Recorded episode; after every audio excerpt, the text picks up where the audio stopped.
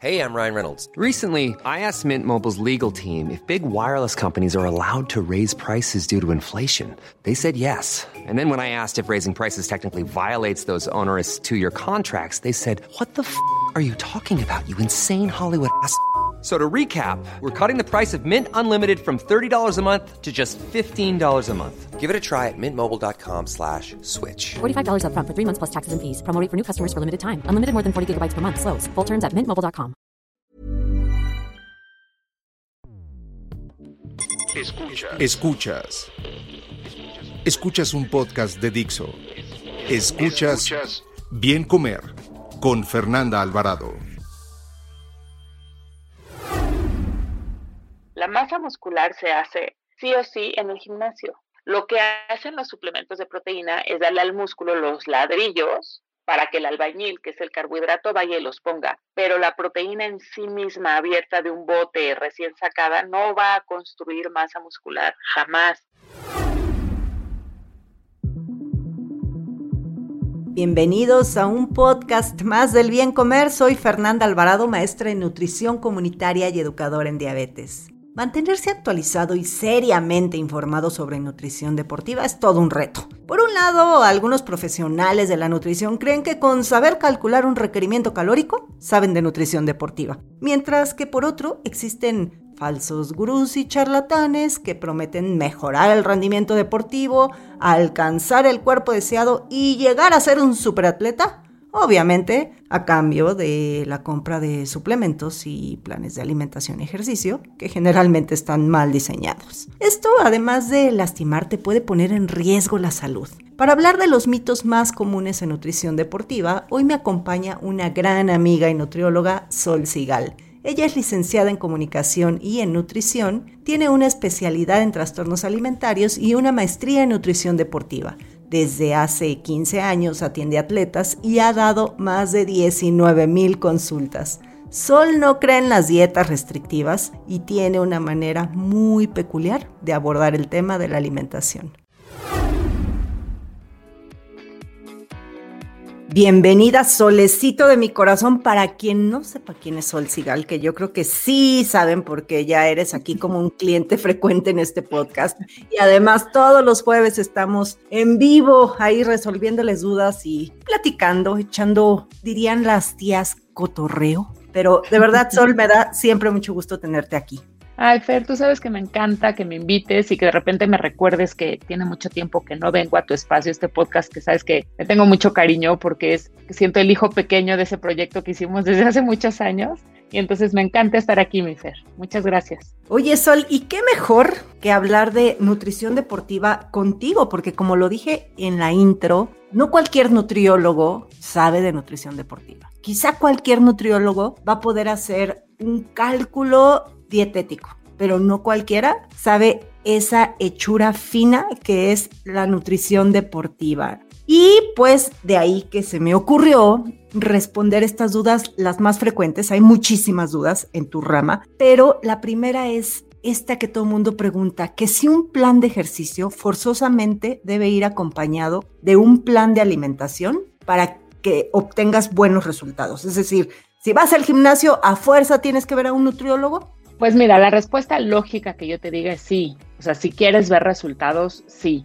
Yo más bien te diría, si quieres ver resultados buenos, si quieres estar sano, si quieres hacer las cosas bien como debes hacerlas, sí tienes que ver un nutriólogo, porque te voy a decir, Fer, qué es lo que pasa, y lo pensé cuando me vi esta pregunta, Muchas veces sí sabemos que necesitamos una asesoría, no sabemos que existen los nutriólogos deportivos o nos parece que es demasiado para lo que estamos buscando porque a lo mejor no somos atletas de alto rendimiento, no vamos a ir a Juegos Olímpicos, entonces nos parece que un nutriólogo quizá es demasiado, pero entonces igual nos acercamos a influencers o nos acercamos a entrenadores o le pedimos al que está haciendo burpees junto a nosotros que nos dé consejos, pues si de todas maneras ya vas a hacer el esfuerzo de alimentarte como alguien más te diga, pues haz el esfuerzo de alimentarte, como te digo, un profesional que lo ha estudiado y que sabe de qué va la cosa. Y no cualquier gente que, que te dice, ay, pues nada más bájale a los carbos, cómprate esta proteína y consejos que no tienen ni pies ni cabeza, ¿no? Por eso yo creo que sí es importante buscar asesoría de entrada de un nutriólogo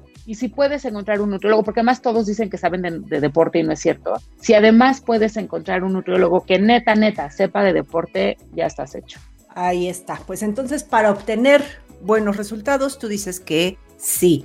Y yo creo que esta persona que, yo creo que como lo mencionas, pues habría que ver los objetivos de cuáles son estos objetivos. Si tu objetivo es cambiar, modificar tu composición corporal, eh, tener mejoras de salud, pues sí, pero hay gente también que solamente va a hacer ejercicio como por prescripción médica o para limpiar la mente. Entonces, bueno. O pues desestresarse.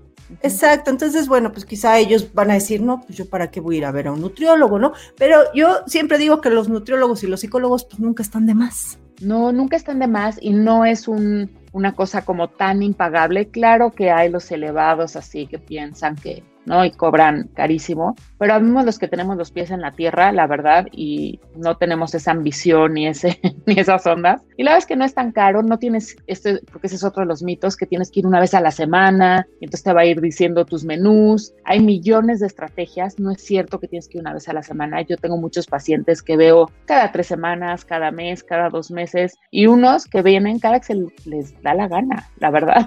y están muy bien porque ya vinieron al principio un poquito más seguidos y han ido aprendiendo estrategias y lo que les sirve. Entonces no es cierto que es como tan complicado todo el proceso de ir con un nutriólogo, que luego pienso que ese es uno de los grandes mitos. Es que me va a hacer que cocine lechugas y brócolis y que coma pollo a la plancha todo el día y yo no. Realmente no es tan así. Hay muchísimas alternativas y los nutriólogos son los que tienen que encargarse de poner todo ese conocimiento y toda esa experiencia al servicio de alguien que está buscando ayuda y no al revés. Sí, y también yo creo que un buen nutriólogo es para que lo para que te enseñe a comer y no tengas que estar yendo cada semana a que te cambie el machote de la dieta, ¿no? Eso por un lado. Y la otra, bueno, pues ya si les da flojera, no quieren o de plano, pues sí, hay gente que tiene muy limitados los recursos económicos. Bueno, pues siempre también está la opción de que sigan ahorita aprovechando tanta red social, pues que sigan a profesionales realmente profesionales que dan muy buenos consejos, ¿no? Y esos siempre están, pero como lo dijiste en un principio, nada de eh, Bárbara de Regil y ese tipo de gente. Yo he visto no, busquen, exacto, es no busquen influencers, busquen especialistas en el tema, ¿no? Y hay un montón y están publicando cosas súper buenas. Pero hay que saber elegir. Así es. Oye, Solecito, a ver, el segundo mito que es muy recurrente. Al sudar, perdemos grasa. Ay, ¿te Cuéntanos. Imaginas? Sería padrísimo, ¿no? Sería increíble. El sudor es agua, es agua con electrolitos y es el sistema de enfriamiento del cuerpo. Imagínate cómo enfrías el motor de un coche, pues con líquidos anticongelantes. Digo, yo no sé, mecánica, pero pues así, opera, ¿no? Y en el cuerpo, el sudor es el sistema de enfriamiento. Tú generas sudor, que son pequeñas gotitas de agua que están en contacto en la piel. En la piel hay capilares. Esos capilares, obviamente, el agua cuando está como en la superficie de la piel al contacto con el aire se enfría y eso hace que la sangre que va pasando en esos capilares también se vaya enfriando. Es un sistema de enfriamiento nada más. Nada tiene que ver la cantidad de sudor con la quema de calorías o de grasa. Nada que ver. O sea, realmente esto es una especie de mito pensar que entre más sudas, más calorías estás quemando. No, simplemente más te estás deshidratando. Por eso todo este tema de lo que hemos hablado también mucho de las fajas, las cremas que te pones para sudar más, realmente pierdes líquido. El sudor es líquido. La quema de calorías para perder peso o la, sí, perder grasa, tienes que oxidar las moléculas de grasa, no se sudan, eso no sucede. Si tú sudas, si tú pierdes grasa en orina o en heces, o es, es un problema de salud, de hecho tú no debes tener grasa en, en, en heces ni en orina, tienes un problema. Entonces, la grasa, el proceso no es ese, tienes que utilizarla como fuente de energía en el famosísimo ciclo de Krebs, ¿no? Y ir oxidando.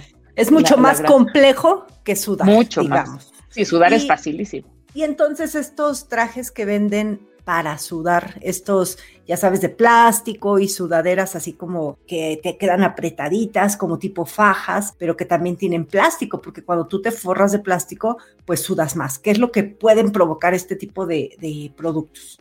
Pues puede provocar que sudes más, realmente porque ese es el objetivo, pero al sudar más te puedes deshidratar, la piel queda flácida y puedes tener un golpe de calor. Si tú no permites, porque además al estar forrado de plástico, ese sudor pierde la función de estar en contacto con el aire para enfriarte. Entonces puede haber un golpe de calor y eso es peligrosísimo. Y hay casos de golpes de calor donde puede ser mortal, Yo acabo de tener el caso de un paciente convulsionó en una competencia por un golpe de calor, o sea, se desvaneció, convulsionó, pero al caer se pegó en la cabeza, porque el, el riesgo no es que te desmayes, sino que pasen ese desmayo. Hay gente, por ejemplo, triatletas en la bicicleta, entonces los golpes de calor son muy delicados por el riesgo de lo que pasa cuando te desmayas o te caes y pues todo lo demás, ¿no? Que la temperatura corporal y todo ese tipo de cosas. Bueno, pues ya saben, entonces nada de trajecitos, ni hules, ni nada. Oye, a ver, rápido, y, y hablando, ¿tú qué opinas de las fajas? Yo te voy a decir, yo uso de repente cuando hago pesas, no de repente, cuando hago pesas, me gusta apretarme la cintura cadera, pero no con el fin de adelgazar, sino porque me siento más segura en las lumbares. Pero eh, estas fajas que vienen chicas eh, eh, con una cintura muy reducida en, en los empaques y demás, ¿para qué sirven? En teoría, lo que tú usas es un cinturón que te ayuda a mantener estable tu columna y la zona del abdomen, y es un apoyo. Hay gente que está a favor de esos cinturones y gente que no. El tema de las fajas de las que tú hablas, estas tipo brasileño, venezolano, que tienen como unas agujetas que te superaprietan, es ir dando forma, en teoría, al cuerpo pero presionas, digo, yo no soy especialista en el tema, pero seguramente presionas todas tus vísceras, toda la grasa contra las vísceras, generas presión en la zona abdominal. Yo no estoy segura que sean lo mejor. Sí puede ser que de alguna manera, pues eso, vayas como formando una silueta, pero no creo que te ayuden a cambios en la composición. Más bien estoy segura que no ayudan a los a cambios reales en tu composición corporal. Quizá un pelín se te hace tantito más marcada la cintura, sí, ¿no? Pero no creo que sea la gran diferencia. es la, o sea, ahí voy con mis frases siempre de taza y de camiseta, pero no hay faja venezolana o colombiana que supere 17 tacos al pastor y una cerveza. O sea, no hay. Sí, no.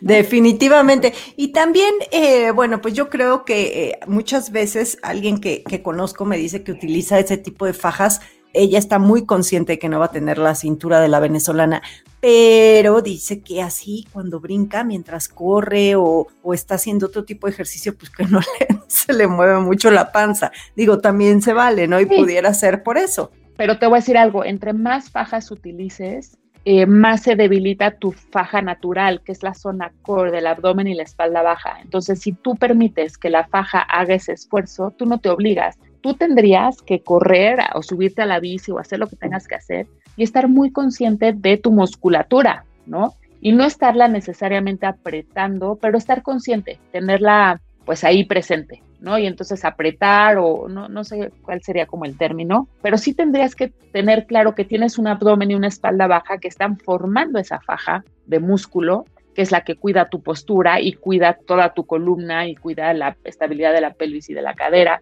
pero esa, ese músculo tú lo tienes, no necesitarías que venga de fuera. Entre más pongas cosas externas y menos te ocupes tú de él, pues más se va a debilitar. Esa es la verdad. Ok, pues bueno, ya saben, no fajas, no trajecitos de plástico y mejor poco a poco, pues igual puede ser unas buenas licras, ¿no? O una buena ropa deportiva para evitar ese eh, brincoteo, un buen bra, por ejemplo, también, porque a veces, bueno, si, si corres y ahí sientes que se te mueve todo, bueno, pues quizá la ropa puede ayudar.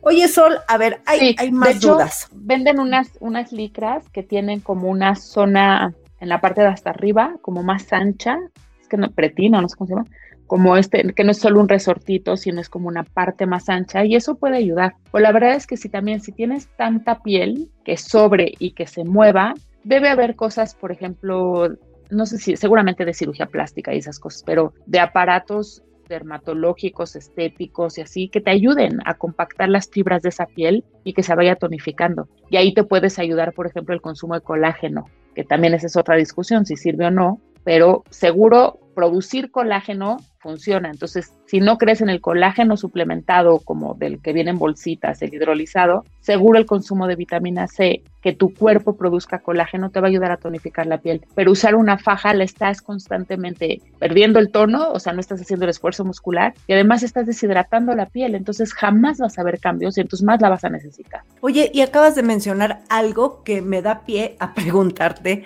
Eh, mucha gente se tiene la duda si existe algún tipo de alimentación para reducir las estrías y la celulitis. La respuesta rápida es no, pero platica. Sí, exacto. La respuesta rápida más bien es no hay magia. Las estrías, yo no soy para nada, te digo otra vez, especialista, pero son fibras de la piel que se rompen, son como cicatrices. Entonces me imagino que tener colágeno y tener, te puede ayudar y una buena hidratación pero no es para nada mi especialidad, las estrías. No, y la verdad es que, a ver, o sea, no se borran, Sol. Digo, esto es tema de un dermatólogo, pero a lo que voy, se puede, tú quizá es como lo que pasa con la celulitis. Cuando la celulitis al final del día es grasa con agua entre la piel y el músculo, ¿no? Entonces, si tú tienes una pérdida de grasa, pues se puede ver reducida. Y las estrías, pues si te asoleas, puedes disimularlas. Pero de eso a que come tal alimento, porque he visto publicaciones que te ponen tal alimento,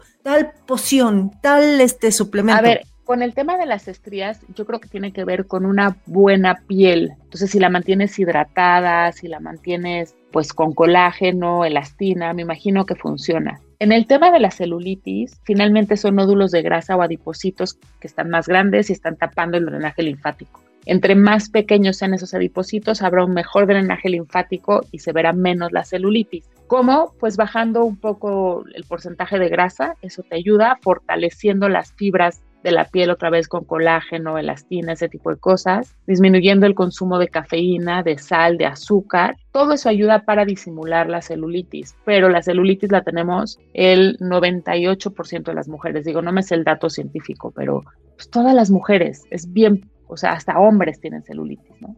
Entonces, realmente es disminuirla y tonificar el músculo para pegar un poquito más la piel al músculo y que se vea menos tener mejor hidratación, menos cafeína, teína, teobromina, ese tipo de cosas siempre funcionan. Oye, y ahorita que dices músculo, otro de los mitos más frecuentes es que los suplementos de proteína favorecen una rápida ganancia muscular. ¿Qué hay de eso? Pues mira, la respuesta que yo les doy a mis pacientes, porque cuando les digo, oye, podríamos ayudarnos de proteína, porque pues la dieta es muy alta en proteína de repente, ¿no? Necesitas como muchos equivalentes o muchos puntos de proteína y a veces es demasiado en alimento y yo les propongo ayudarnos con un suplemento de proteína que finalmente es proteína concentrada y me dicen no, no, no, porque es que me va a poner súper fuerte y yo decía, ojalá, ¿no? Estaríamos todos súper fuertes, fit, marcados. No es cierto, la masa muscular se hace sí o sí en el gimnasio. Lo que hacen los suplementos de proteína es darle al músculo los ladrillos para que el albañil, que es el carbohidrato, vaya y los ponga. Pero la proteína en sí misma, abierta de un bote recién sacada, no va a construir masa muscular jamás. Tienes que romper la fibra y entonces se va a regenerar con estos aminoácidos que te aporta la proteína en polvo. No hay más. No es que tomes proteína y te pongas mamey. No, jamás. No, ojalá pero no es así. Y además también, bueno, aquí, aquí también, pues se puede hablar un poquito de, los distintos tipos de proteína, ¿no? O sea, quizá para una recuperación eh, siempre nos dices que es mejor consumir suero de leche, ¿no? Que, eh, o que, no sé, otro tipo de, de, proteínas. Entonces, también eso creo que luego genera muchas dudas, ¿no? Cuando te dicen, ¿y cuál es la mejor proteína en polvo? Pues depende, ¿no? Tiene que ver con el perfil de aminoácidos de la proteína. La más biodisponible es el suero de leche. Después la proteína aislada de soya, que para mí yo no soy muy fan, como ya lo he dicho en muchos lugares, de la soya por el tema hormonal, pero finalmente tiene un perfil de aminoácidos muy parecido. Y pues bueno, esas son las dos principales, pero luego puedes encontrar un montón, puedes encontrar de carne, puedes encontrar veganas, puedes encontrar caseína. Todas sirven, la verdad es que todas sirven, nada más tienen diferentes características y entonces habrá que administrarlas en diferentes momentos y en diferentes dosis. Si tú quieres tomar, por ejemplo, caseína, el mejor momento es antes de dormir, porque es una proteína de dispersión más lenta. Entonces, a lo mejor si vienes de entrenar del gimnasio en la noche y te vas a hacer un licuado, ponle una que tenga suero de leche para que te empieces a recuperar rápido, mezclado con caseína para que durante la noche te sigas recuperando. Si quieres ser vegano o quieres tener una dieta basada en plantas, pues hay muchísimas opciones de dietas de proteínas de chícharo, de soya, que también están muy bien. Lo que pasa es que es probable que necesites una cantidad mayor de polvo para poder alcanzar los gramos de proteína que necesitas. Los gramos de proteína se calculan eh, de tu peso libre de grasa, con eso lo calculas. ¿Cómo sabes tu peso libre de grasa? pues necesitas una medición de composición corporal. sí. Digo, te lo pregunto. Pero hay un estándar, sí, pero hay un estándar que es más o menos 25 gramos de proteína pura después de entrenar. Con eso más o menos te puedes dar una idea. Pero idealmente si quieres ser muy juicioso y ver grandes resultados, tienes que calcular tu masa libre de grasa y entonces suplementar. Pero pensemos que eso no importa para los que nos escuchan. Una scoop generalmente tiene entre 25 y 30 gramos de proteína. Con eso tienes después de entrenar. Hay gente que ni siquiera necesita toda la scoop, se pueden tomar media y está muy bien porque a lo mejor 15 o 20 minutos o media hora después, una hora después van a comer huevos y van a comer su desayuno. Entonces con media scoop proteges un poquito la recuperación y luego ya con el desayuno. Depende, depende de cada quien, pero hay muchísimas y son productos absolutamente inocuos siempre y cuando siga, ciertas reglas. Comprar marcas certificadas y aprobadas y no comprar en el tianguis, ni al vecino, ni al instructor, ni al dealer, ni, ¿no? Esa es una, ¿no? La otra es cómo la dosificas. Para mí, regla, regla que no rompo jamás es que no puedes tomar más de dos scoops al día de proteína en polvo y jamás van juntas.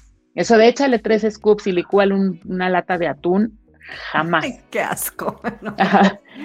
Pero, y luego hay muchas, hay unas marcas que mezclan otras cosas, ¿no? Unas con creatina, con BCAAs, hay otras con verduras, hay una marca de proteína vegana que mezcla verduras, hay unas que tienen suero de leche con caseína, hay para aventar para arriba, hay miles de marcas. Oye, Sol, y bueno, hay muchas preguntas más en relación a mitos, pero por tiempo nos vamos a ir al último. Y eh, es uno muy recurrente. ¿Se deben cenar carbohidratos antes de una carrera o alguna competencia? Como en especie de carga de carbohidratos, solo cenar es un error porque te vas a sentir demasiado lleno, vas a retener líquidos. Acuérdate que a cada molécula de glucógeno se le pegan cuatro de agua. El glucógeno es la glucosa almacenada. Entonces es probable que te sientas hinchado, que te pares 20 veces al baño. Las cargas de carbohidratos se estructuran de otra manera. Sí tienes que comer más carbohidratos, depende de los porcentajes. Yo manejo dos cargas, unas más atascadas que otras.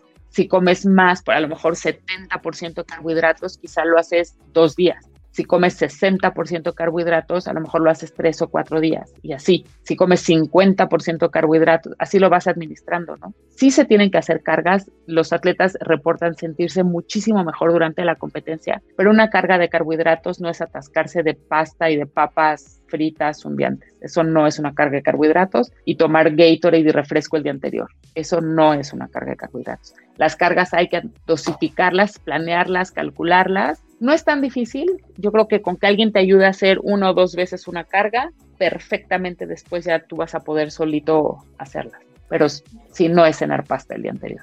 Y creo que también aquí algo muy importante, no es lo mismo un deportista que un sedentario de alto rendimiento que va a tener una carrera de tres kilómetros al otro día, ¿no? Y cene un platote de pasta. Sí, no, no lo necesita. La verdad es que no lo necesita.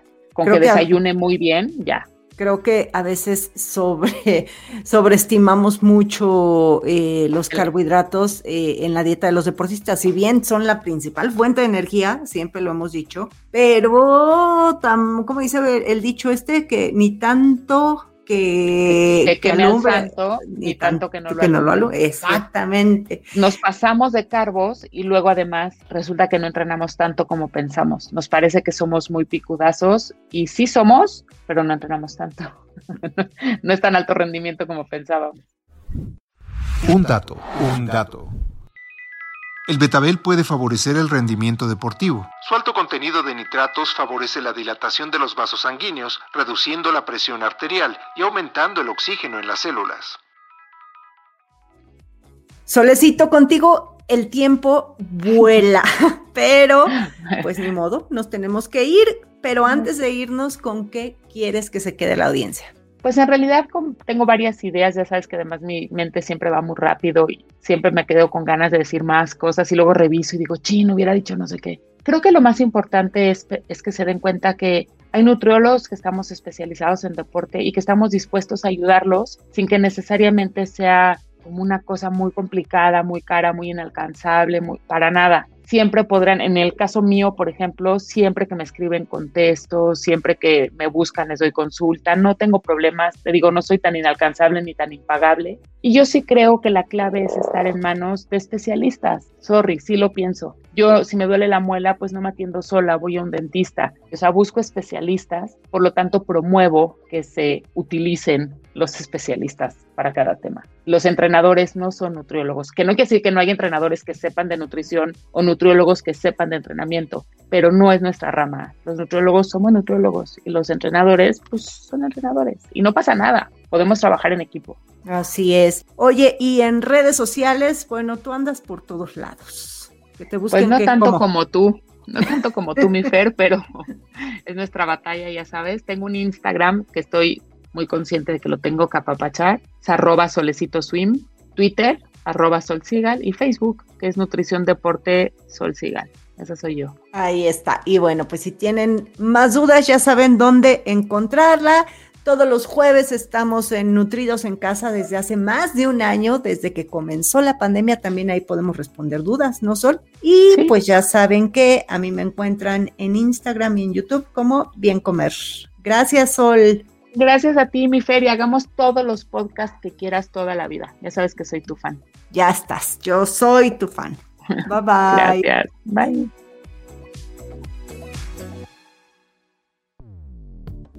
Dixo presentó Bien Comer con Fernanda Alvarado. La producción de este podcast corrió a cargo de Verónica Hernández. Coordinación de producción, Verónica Hernández. Dirección General, Dani Sadia. Las opiniones expresadas en este programa no pretenden sustituir en ningún caso la asesoría especializada de un profesional. Tanto las conductoras como Dixo quedan exentos de responsabilidad por la manera en que utilizan la información aquí proporcionada. Todas las opiniones son a título personal.